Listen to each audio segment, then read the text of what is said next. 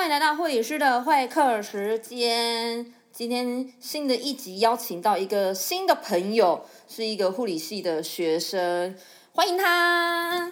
嗨，大家好，我目前呢是就读北医的二年级护理系学生。我今天想要跟大家分享就是基本护理学护生工作内容以及日常。好，我们一起欢迎他。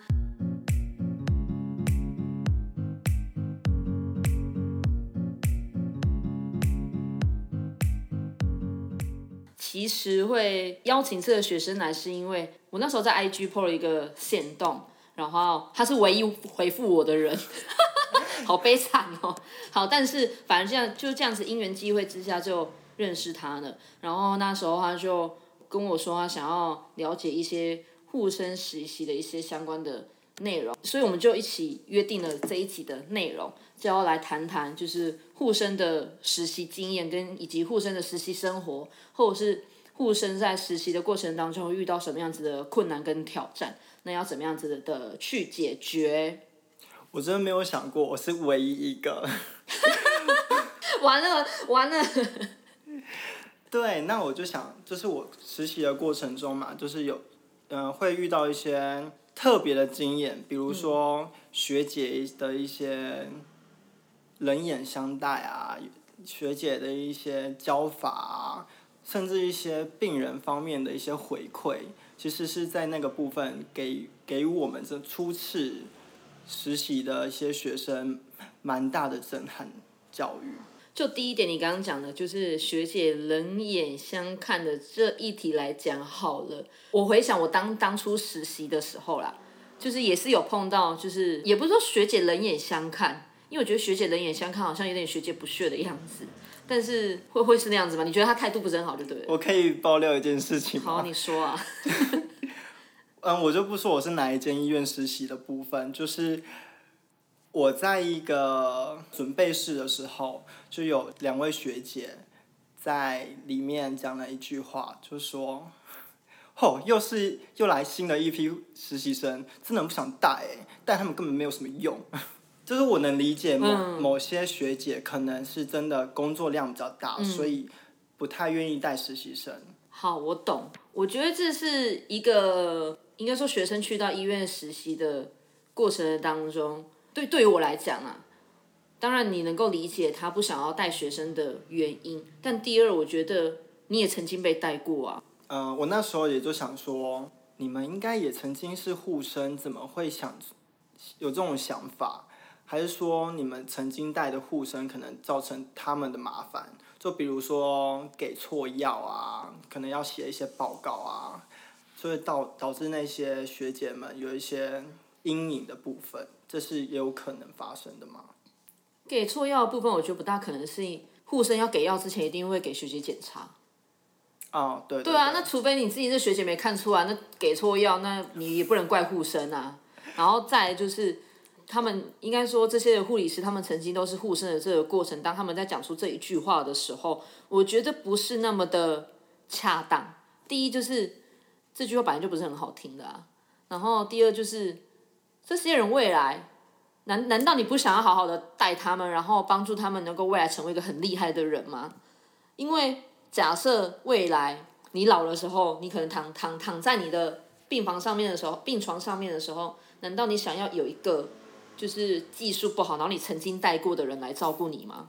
对，将心比心这样讲的话，对对我来讲，我都会我都会这样子想啊。所以当然有时候职场都会碰到这样子的人，嗯那我觉得就是怎么样子去解决，就是做好自己的本分就好，不要受言语的影响。而且我那时候刚进去的时候，就是第一天我就听到这件事情，我想说，我才第一天几乎实习，怎么就遇到这种事情？没关系啊，就是帮助你成长。然后呢，我之后就换了一个学姐，因为那个学姐可能换了班，所以我们就换了下一下一任学姐。然后我我换了下一任学姐之后呢，我的苦日子就来了。好可怕哦！在她带我的第一天的时候，她就直接问我说：“呃，你学校招到哪里？”我就说基本护理学实习。她就 几乎那什么都不会啊。不然呢？你以前是会过是不是啊？我心里面就偶尔这样讲他。当时护士应该不会想那么多，但我就会觉得说，嗯，难道你刚出来的时候你就会吗？可是那位学姐她就跟我说一件事情，说你知道你的病人是谁吗？我说我知道。那病历看了吗？看了。好，立马考我病历。但是呢，我是那时候算是第二天，所以我根本也不晓得该怎么怎么解释，该怎么去理解这些病程。啊，他就问我说：“你的个案是什么病？然后开刀哪里？然后要怎么照顾？”就一连串的问我一些算是。病理学的部分，可是呢，我那时候根本就是不是病理学啊。我外校的同学就跟我说：“你这个已经不是基本护理学了，你这个已经开始是内外科。”然后这位学姐的部分，她就每天出一堆功课。她就说，她私底下跟我讲了一件事情，其实我那时候直接压力有点太大，就快哭了，我就快哭了。他就跟我说：“学弟，你这样的学历根本就不够，你我觉得你不适合当护理师。”就这么的呛啊！我那时候都听到你根本不适合，我就真的是，是职场霸凌吧？完了，我觉得这这一集录出，就会很多人同行的人讨厌我，有没有？会不会学姐那位学姐有听呢？没关系啊，如果你现在有听的话，我跟你说，你真的是好好做人。然后呢，那位学姐就每天考我一大堆考试，就比如说，她一开始就考问我说：“你解剖学过吗？”我说：“啊，蛮高分的。”她就直接考我十二对脑神经，我现在都不知道好不好？我当时也不会知道。他就跟我说这个病人影响到哪哪几对脑神经，然后我就说学姐我不知道第几对，但是我念得出来他的中文反呃中文意思。他又说不行，我说第几对是第几对，你的解剖学难道都没有学过吗？这些这是口诀，因为我是不背口诀的人，我是考试就知道是什么东西的人，所以。我就没办法回答这句话，然后再来呢，量血压的部分，然后我就跟学姐说，啊，学姐这这个血压有点高，她就跟我说，这样算高吗？嗯，学校不是这样教的吗？她直接说，学校是学校，临床是临床，你觉得这样算高吗？然后又考我一个，来，低血压、正常血压跟高血压的一些内容是什么？然后我就念出来了。他说：“好，高血压的分歧。”我是想说，学校那时候只要求正常值就好了，嗯，对，并没有需要讲到这么细的部分。嗯，然后学姐就跟我说：“你现在密密码讲出来，不然你就不用顾了。”不用过好啊！啊，没有啦。我当时我想，我想起来，我当时的机护实习其实也很像内外科实习，然后那老师超级严格的。我就觉得说，基本。但我其他同学的他们就。还好，对对，然后我就想说，为什么我碰跟我，因为我们是一一组人去嘛，然后我们这一组人就是就是分散，也没有分散，我们就就是顾不同病人呐，然后但是老师基本上都是老师带我们居多，我们很少会碰到，比较不会跟学姐在一起，嗯，对，就是可能八成的时间你都是都是老师带着你，嗯，对，然后。除非那种就是老师比较信任你，前面已经熟悉了之后，他他他看过之后，或者是学姐看过了之后，你就可以去执行的。然后那时候，当我当我们也是被老师问很多问题，嗯，然后也都要小考。我们那时候是老师问问问题，你答不出来的话，通常你只要跟老师讲说好，我去查，我们就很乖，像小媳妇一样，对对对，我们去查，然后你明天会跟老师讲。我那时候就学姐问我一些学医的部分，我不清楚或者是不知道的时候。我就立马跟学姐说：“学姐，我现在不知道，那我等下查给你。”然后她就问我说：“我不是有叫你做功课吗？”对，就是很很，我错了。我那时候在学习的时候有学到一件事情，就是错了就赶快认错，不会就说不会，不知道就说不知道，不然就说你要去查，你不能太多废话。对，然后真的不要不懂装装。对，你那边惹毛学姐。你比如说我刚刚说的血压好了。然后我们讲的纸可能跟他们纸不一样，学姐说不对，啊学姐对不起，我等下查给你，我立马道歉。大家都喜欢乖小孩，所以你知道就是乖乖的。对。你不是说不是说，因为真的是没有人喜欢坏小孩，所以第一就是你在实习的当中，如如果你真的不懂的话，要要马上去，也不是说马上，可能你当下没办法，你可能你要你要记下来，因为护生不是都有那小本子吗？哦。你都要拿起小本子把它写下来。你知道我学姐跟我说什么吗？学弟。你跟我跟那么久，你有看到我拿小本子吗？实习生不拿小本子，他就跟我说：“你本子不要拿，你这样做不了什么事情。”我说：“啊，可是学姐，我我老师叫我们带小本子，就是要记录一些东西，然后学习。这个这句话是我在心里面，可是我怎么可能跟他说，嗯嗯嗯老师叫我这样带，我是要被骂是不是啊？没关系的，被骂就被骂，如果是我就跟老师讲。然后因为我们老师就是很放任我们，就跟着学姐学习。然后学姐就跟我说：“你东西不要只带，那是累赘。你这样等下叫你做事情，你你做得到什么东西吗？”然后学姐其实没有叫我做什么事啊，他就只是要求我雇我的病人而已。但是主要还是学姐懂。那量血压会是你们自己去量吗？你知道量量血压这个部分啊，我们是用求的。有些学姐是希望自己去量，因为他们可能要做一些身体评估。那个学姐是她量了大约好几天之后，就跟我说：“哦，跟你去量，你应该有仔细看我怎么做，对不对？”有。然后我一样被骂，她说：“我有做这么慢吗 是怎样啊？？”他都觉得说我动作太慢了。他说一床三十秒结束。好，是这样子没错，但我觉得对于我来讲啊，我不知道别人的做法是是是怎么做，但是我真的是觉得真心，如果真的是有线上的，真的是护理师在听的话，然后你们在带实习生，第一就是不要抹灭，就是实习生他们的梦想。第，因为为什么？是因为假设你带你你在你三年的职业的当中，你带了一百个那个实习生，然后每一个实习生都被你这样的磨灭的话，你就觉得很多的护理师被抹杀掉了。然后现在已经考上护理师的人不当护理师，但是护理师的人就会更少。那以后你住院、你生病的时候，看谁要来照顾你。我们以前都都会被这样子被老师或者是学姐会都会这样子跟我们讲说，你你要学好以后，你你就是要来照顾我的哎。因为我之后也可能会是临床护理师嘛，以后如果是职业的部分，我觉得我就是那一位学姐。你说很会电的那个，因为你曾经被电过，对不对，对我想说我也要把它电回来。对，对我就以前就是会电人的人，通常以前都是被电过来的。他们就想说，我从现在终于轮到我电人了，我要把握这个机会，我要好好的电人。对，我觉得电没有没有错，但是要合理，要合理。对啊，你讲那些就是狗戏杀的话，也不怎么合理就是。应该说要点一个学生，可以要依照他目前学到什么地方。或者是他的学习态度。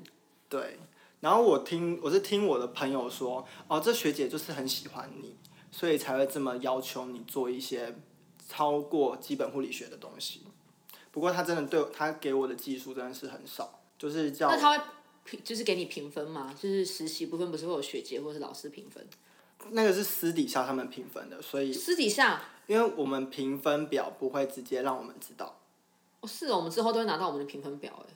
哦，我们最后的评分表是总成绩，所以我们不会看到。所以一个实习的总成绩而已，不会有各实习。我们有哎、我都看得到我们的分数，而且我们还要预评。老师说好来，先实习到，或者是在我我忘了是在什么时候，可能在前面吧，然后你就要先预预评每一个项目，然后到了中间的时候，老师再帮你评分，然后你再修正，那你现在大概是几分？然后之后老师会给出一个最后的成绩。哦，我们没有，我们就是交出作业给老师批改完之后就是分数了。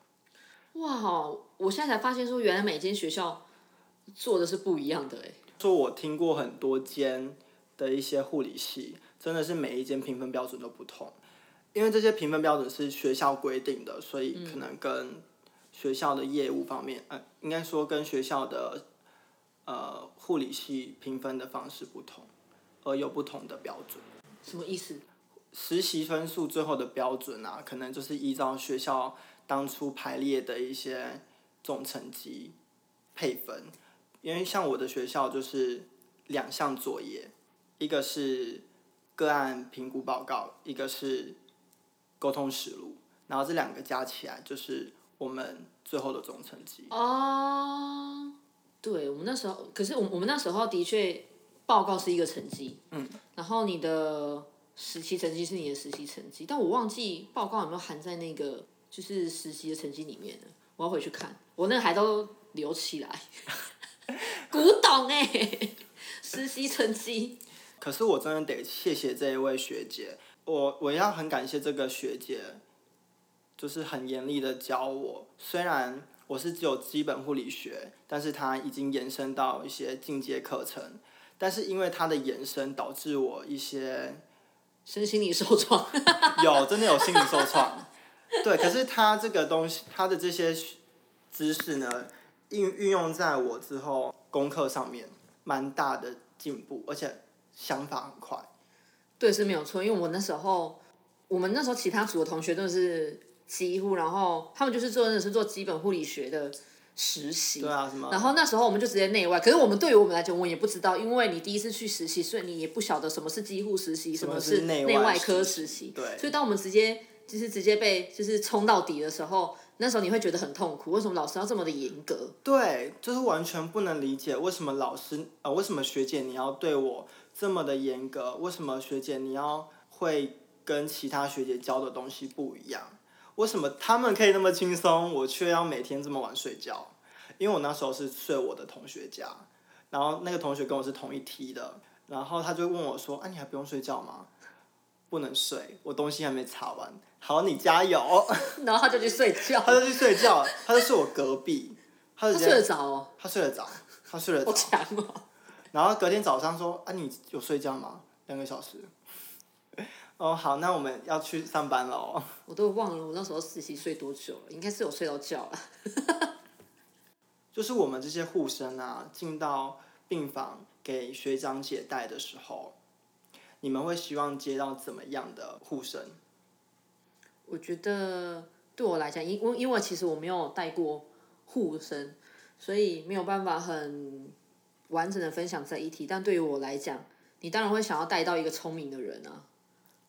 就是就是什么行前作业都要做好嘛，比如那个聪明的人，比如说就是他很有行动力，然后他会举一反三，然后他可能动动作很快，然后因为有些人就是他他动作比较慢，然后你就觉得说他到底有没有在想，他到底有没有在做啊，在干嘛？啊？慢吞吞的，奇怪，怎么去那么久？不是两个谁呀？怎么还没回来？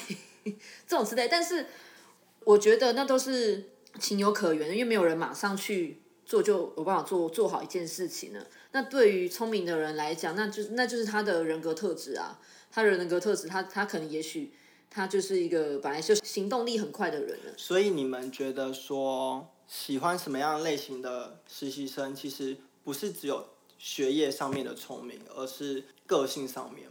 嗯，我觉得应该说不能说你要挑实习生，而是你要按照每一个实习生们的个性去带他，OK，对，去帮助他，而不是说哦，我我想要什么样子，那那你永远只会觉得说这个人不在你的标准底下。那我想问学姐，就是我们曾经都是护生，一定会听到一一个词，就是可以不要当路障吗？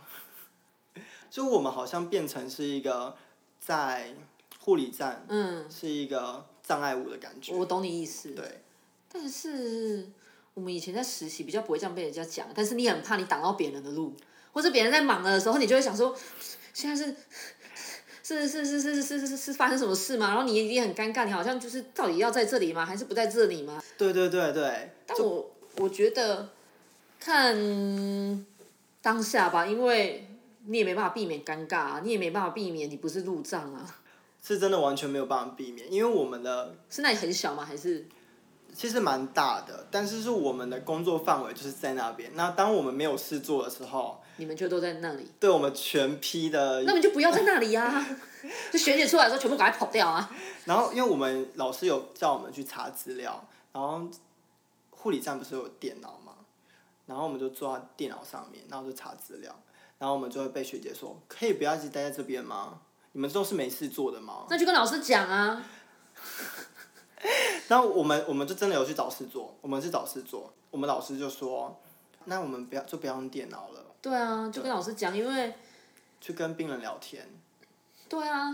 但重点是哦，病人在睡觉。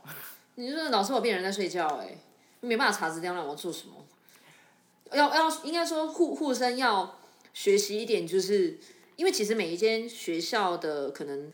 带实习的方式都不一样，但是我以前的学校基本上都是老师带我们居多，或者是也也会有学姐带我们的时候，但是你碰到任何的问题，就是找老师，因为老师要负责的是你，不是学姐负责你，因为学姐没有另外拿配拿薪水，所以学姐不爽带人的原因是这样子。然后第二就是在实习的时候，因为老师是带你的人嘛，老师有拿薪水啊，而且你在实习的过程当中，你不管发生什么事情，不是说哦学学姐来挡就没事，而是老师也必须要知道，所以你的所有发生的事情都要让老师知道。好，那个第一顺位是老师，而不是学姐，即便所有的。好像主权都在学姐的身上，可是还是要让老师知道。学校跟医院他们就是这实习是有可能有签合约的。嗯，有签合约。对，所以那假设学生都不可能反映，不管是学姐问题、你们碰到的问题，或者是医院的问题的话，那永远就是这个问题不会被解决，那也不会有人知道这个问题啊。学校就觉得说，哎，大家都实习很好啊，因为这里的人都很不错啊，但会不知道原来你们有发生这些可能。不是那么理想的事情。嗯嗯。然后我就想说，可以分享一些医护实习的一些经历。我真的觉得我我在那一间医院是在认亲的。认亲。对，第一个。亲戚的亲。对，认亲戚的。哦。对，认亲的。因为我一直遇到我认识的人。那你附近你们家人都住附那附近吗？没有。重点最让我印象深刻的是。我的高中同学的家属，竟然是我学姐的病人，所以我要去顾，你要去照顾这个，对我就要去照顾这个病人，要去量他的任何一些生命真相啊，还有注意他的一些胃食状况啊，还有一些一些仪器的部分都要去检查。然后我为什么知道他是我同学呢？因为他他是我隔壁班同学，嗯，对。然后我在休息的时候，他妈妈就跟我说。请问你是某某某高中毕业的吗？他妈妈认识你哦。我不认识他。那为什么他妈妈会知道？我隔壁班同学跟他妈妈说：“哦，这个好像是我隔壁班同学。” 他就跟我搭话，然后想说：“你谁呀？我怎么认识你啊？”谁呀？然后我说：“啊，嗯，好。”我也没办法说什么。结果呢？你只能承认你是啊。对，我就只能承认我是。但是我那时候还不知道他是我学姐的病人。嗯。对，然后我就看到的时候就。我就脸就傻掉了，呃，怎么会遇到同学的家属在病床上面？这个在照护方面其实会蛮有压力的，对一个新手的护生来说，不知道。那那家属有给你难看吗？老实说，有一点点。有一点点，是因为那时候在 NG feeding 的时候，不是我们操作的。好，我跟各位解释一下，如果不是护理系的人听的话，NG feeding 就是鼻胃管灌食。对对对，就是平时你们也会，就是家属可能也会操作的一些技术。嗯。对，然后那个家属呢，他自己在执行这一个 NG feeding 的时候，呃，就造成他爸爸在喂食过程中有点不舒服。那个病人呢，就告知护理师说，护生让我不舒服。难免呐。然后我们就很冤枉，因为如果他说的护生就是我。我就是照顾他的，可是不是你，可是不是我，因为做的人是他女儿。但那时候你在干嘛？我那时候在旁边跟他说：“哦，你线不要拉太高。”哦，然后教他的对。对，然后那个空气。但是你旁边没有，就是学姐他们在都没有。呃，没有，但是有我同学。哦。对。那同学就是你的证人呢？对，我同学就说 没有没有，他根本就没有碰。冤枉老师。然后那一次好像。医生就跑进去看到底有没有到肺，因为他是说感觉有异物在肺里，所以我们我差点被骂。所以我之后呢，我绝对不会去碰那那个床。我就说学姐，那个我认识的，我可能没办法去做这个东西，啊，不然他这是同一个学姐吗？同一都是同一个，就是对我很照顾的那一位学姐。对，再来有还有一个病患，一样是同一个学姐的病人。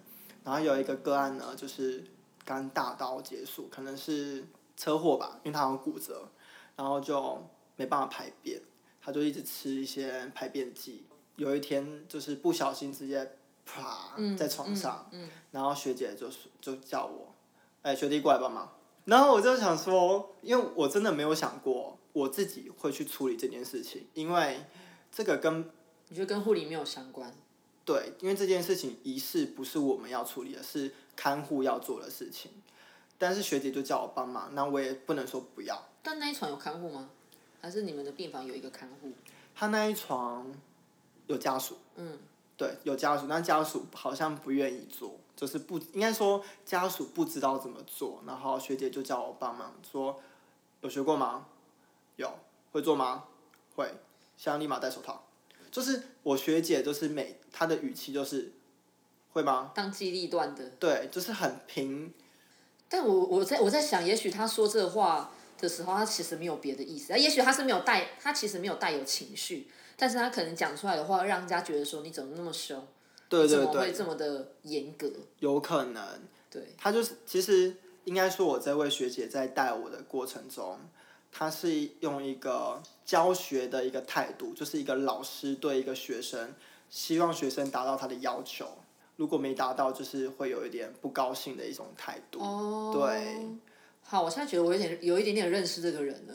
这个人就是，也许因为我遇，应该说在护理职业的过程当中遇过太多那种面恶心善的人了。其实很多人他其实都面恶心善啊。然后这位学姐到带我的最后一天，她就跟我说：“学弟，你进步很多，但是你查的资料一直都没有查到点上，然后我教你怎么查。”哇，好感人哦！对，到最后我才感受到 他对我的温暖，对，对我的大爱。他就说我明天开始我就不是你的学姐了，我就要去值夜班，就不会再遇到你了。了。那你之后会觉得说，天啊，就是怎么以后再也没有碰到这么好的人呢？还是觉得说，这样就好了，我再也不要碰到这样的人了。然后我下一个学姐，哇，真的是天使。我跟你说，因为你前面已经历经过那一段很痛苦的过程，所以你会觉得下一个是天使，除非下一个比他还要严格。那个下一个学姐呢，她就是都会问我说：“你想要做吗？就是你想要你想要去隔离病房吗？”她直接问我说：“你想去隔离病房吗？”我同学他都不想要。你一定要把握这个机会。我现在就是教导每一个在听这个 podcast 的护理系的学生，假使就是学姐问你要不要尝试这个技术的时候，你一定要积极争取，因为在你还是护生的时候，你在执行任何的技术的时候，即便你可能犯错会被骂，但是你还是有被导正的机会。假设就是你以后真的是工作了，你你从一个就是拿执照的护理师的时候，你做错了你就完蛋了，这有可能就是惹上就是刑责之类的。对，而且重点是学姐竟然叫你愿不愿意去隔离病房，其实这对一个机护的学生来说是一个很难得的机会，因为不是每一次你都可以进到隔离病房。对对对，当然，学姐那时候就跟我说，有教过隔离衣的穿脱吗？有，一样开始就问我说，第一件事情做什么？做什么？做什么？嗯嗯，确定都会之后才安心让我进去。然后那时候他就跟我说，你就跟在我后面就好了，不要做任何的，就不要碰病床上的任何一个部分，然后也不要太靠近个案这个部分。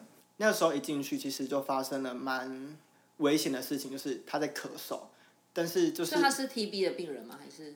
我学姐就是跟我说，就是不要太靠近，然后也不要但你知道那个 case 是什么？不知道，因为学姐说那个不是我们管辖，她只想说，既然你想学，我就让你进去。哦对，但就是蛮，据说是蛮危险的，但就是距离隔离好就可以接受。哦，好，因为通常住在负压隔离病房，既然是负压，通常就是可能肺结核啊，跟空气传染有关的疾病嗯嗯居多。嗯。因为接触性的话，基本上不用住到负压隔离病房。哦，可是他的看护你有带 N 九五进去吗？没有哎、是没有到 N 九五进去。或者是还有别的？我我现在不知道了，对。然后他的看护就是一直让我的学姐非常的头痛，因为她都不戴口罩，就跑进跑出，跑要进跑出。求我，要求我。然后每次看到他的时候就，嗯、不好意思，你要记得戴口罩哦。那是我就骂他，然后你 因为有些人是欠教育，你知不知道？然后你进好声好气跟他讲，讲不停。对，然后你进出一定要酒精，一定要喷好喷满，嗯然后一定要安全的出来，安全的进去，不然你会造成你的。反正学姐讲了一堆很多一些，应该说有点在教这个看护的一个哦东西。对，因为你需要保护好自己，那你也需要保护好就是旁边身旁的人，这样子。哦，对了，还有一件事情是我直接遇到一个准备死亡的病人。哇，是你在同一个时期里面，同一个好时期里面，哦我遇到了非常多彩了事情。对，非常的精彩。然后那一个病人让我印象深刻的是，我第一天进去他就已经在里面了，而且是可以讲话，可以你要说，你一进去在里面的时候，已经要死了。没有没有没有，第一天的时候他是完全可以讲话，可以吃东西，可以走路，可以排便，很正常。可是到轮到我的时候，他准备回家了，可是你在你遇到他之前，他住在那里多久了？刚进去，第一天。呃，大约一两天左右。可是他的病程是癌末，哦。对，是癌末的程度。然后学姐其实有跟她的家属说，就希望可以让她，就是有跟她讲一些安宁的疗、嗯安宁的部分。嗯嗯嗯但是家属可能觉得还有希望，积极治疗的部分。但是都轮到我照顾她的时候，我去量她的 vital sign，然后就都量不到。对，很危险。你还想说奇怪，怎么都量不到？对，然后实习的学生来讲，应该很紧张吧？哎，我有没有弄错？哎，没有，怎么没有？然后体温非常的，我记得是体温非常低，蛮低的。嗯然后好不容易量上了血压、脉搏，然后我就不到一百是不是？完全不到。我印象非常深刻是六十 over 四十，哇，超低，然后我就听到他在很喘。喘的那个，像我们知我们学习都知道，在喘的部分那个声音就。听起来都差不多。然后我就赶快跟学姐说，学姐我量不到她的脉搏、心跳，唯一一次量到的是这个。然后她说好，那你这个就不要顾了，因为她学姐就跟我说差不多了，就跟我说差不多，那你就不要去顾它了，因为怕你没办法承受。就是那个天使学姐的，对。对，就是换了一个新的学姐之后，哇！但通常很多时候，你在照顾一个个案的时候，老师或者是学姐不，他一定会说让你把这个病人从头照顾到尾，因为对于护生来讲，他们可能第一就是没办法可能承受那么多的技术，因为在安宁的之后，你可能要面对的是除了很多的行政作业之外。你可能还要帮他，可能可能遗体护理啊什么之类的，然后又怕可能护生的情绪没办法承受。成熟。像因为我对这个个案蛮有印象的是，因为我曾经有帮他塞肛塞那叫肛剂嘛，就塞塞剂。嗯嗯嗯。对，就从塞剂啦。对对塞剂啊，对。哦，我对这个病人有蛮深的印象是，他愿意让我塞塞剂。嗯。对，然后塞进去跟塞出，呃，就是那个动作，所以我对他非常的有印象深刻深刻。但是当我轮到照顾他的时候，就刚好是蛮遗憾的事情。之后你们也许会碰到很多，这样讲有点奇怪，但是就是你在可能未来护理的职业道路当中一定会碰到的事情。啊我还没讲完那个排便的那一件事情。哦，对哎对，但我们怎么突然插到这里？对，就那一位就是大刀然后排遗的那一个个案啊，就是因为我一个人是忙不过来的，我就抓了一个同学，啊，学姐不是说叫你去帮他吗？叫我啊所以，他就走掉了。走掉了。啥？What？哦，好。他是走掉，就说你会弄对不对？说会，哦然后我就抓了一个同学说，哎、帮我。学习找团队，有学跟同学一起实习的时候，只是好处就是赶快叫同学帮你，不然你一个人，第一是那如果你你弄错或者被误会的话，没有人可以、那个。对对，一定要一定要有人。如果你真的是没有人陪你的话，一定学姐要在旁边。你对啊，千万护护生不能单独行动，对，千万不可以单独行动，不然。如果有一些纠纷的话，真的很麻烦。对，帮那一位病人都擦干净、换上新的衣服的时候，然后那个那个叔叔就跟我说：“那个弟弟啊，你怎么那么勇敢？是我的话，我都没有办法帮别人擦擦大便，嗯对，擦大便这个动作，我只能说，这是我的工作啊。对我心里面说没事没事，这个是我我应该做的，但是我心里面想说，我能不做吗？对，我能不做吗？我爸那时候住院的时候，然后他是那时候就是出车祸，然后住在加护病房。他其实就是有轻微的脑震荡，但是要观察，想说他要大便，他要下床。护理师就跟他讲说，不能你只能在床上大，那然后我要给你尿布。我爸就说，哈什么？我就是没什么，我想要下床，我连下床都不行吗？他就说不行，因为其实就是脑震荡的病人，基本上或者是住加护病房，你的脚不能踏在踏在地板上，面。因为很危险。对，所以他就是坚持，然后我爸也只能就是因为太想上，这是你的生理需求，所以只好抱着尿布上。他就说这是我人生第一次包尿布上厕所，然后别人然后别人帮我擦大便，然后他就觉得就是很很害羞，应该说有点羞耻的一种感觉。对，然后他就跟我分享这件事情，然后我就说，对，他在医院，我可能有点平平常心的跟他讲这件事情，他就觉得说，哇，护理人员太伟大了。然后那个病人跟我说：“你现在几岁啊？十八岁吗？”我都跟他说：“我已经二十二岁了。他们想说，哇，你都可以当我儿子了。”他就说：“哈，你已经二十二岁了，我感觉你跟我儿子差不多大哎、对啊，你看，通常都会差不多这样子。对，然后其实他之后就是一直给我鼓励，就说你很棒，你很棒，你很棒。有时候就是病人给你的回馈，才是你不断的在这个工作当中想要继续走下去的一个动力。还有一个病人真的是让我觉得是有点在浪费医疗资源。哦。对，就是嗯，我在机务实习就遇到了蛮多在浪费医疗资源的。一个人住在单人病房，明明已经可以出院了，还是说我我我还有问题，我还有问题，就是我不愿意出院。这通常都是小医院，然后比较中小型医学中心不大会有可能会有这样子的事情。我的就是医学中心，真假？天哪！我收回那句话。我的就是医学中心，就是因为别人是不是啊？因为他有背景，我不哦能再多说好好好好了，了。我觉得有背景这件事情就有可能。病人呢，就是很喜欢运动，动不动就是出去散步。你看到住单人病房，然后一直出去散步，请问他还需要住院吗？然后学姐就跟我说：“你不要理他，反正他就没有什么事情。你 care 这样子的人才轻松，多一个人你不用理他。”然后呢，他喜欢常常散步嘛，拿着那个点滴推车就出去散步，可是他的点滴都是垂下去，所以呢，他的针就卡了哦他就会回血就对了。对，就回血。哦，他就问我说点滴不滴了，那你能帮我处理吗？我说我这个没有办法帮你处理，你可能要先请学姐教我怎么弄，我才能之后帮你处理。然后他就跟我说，你学姐都请不过来啦。好好笑哦。我早早上叫到中午，他都没有过来看我，哎，就只有你会来看我，你知道吗？然后学姐来了之后，他就帮他处理，然后就教我说，下次如果他这样，就帮他推一下。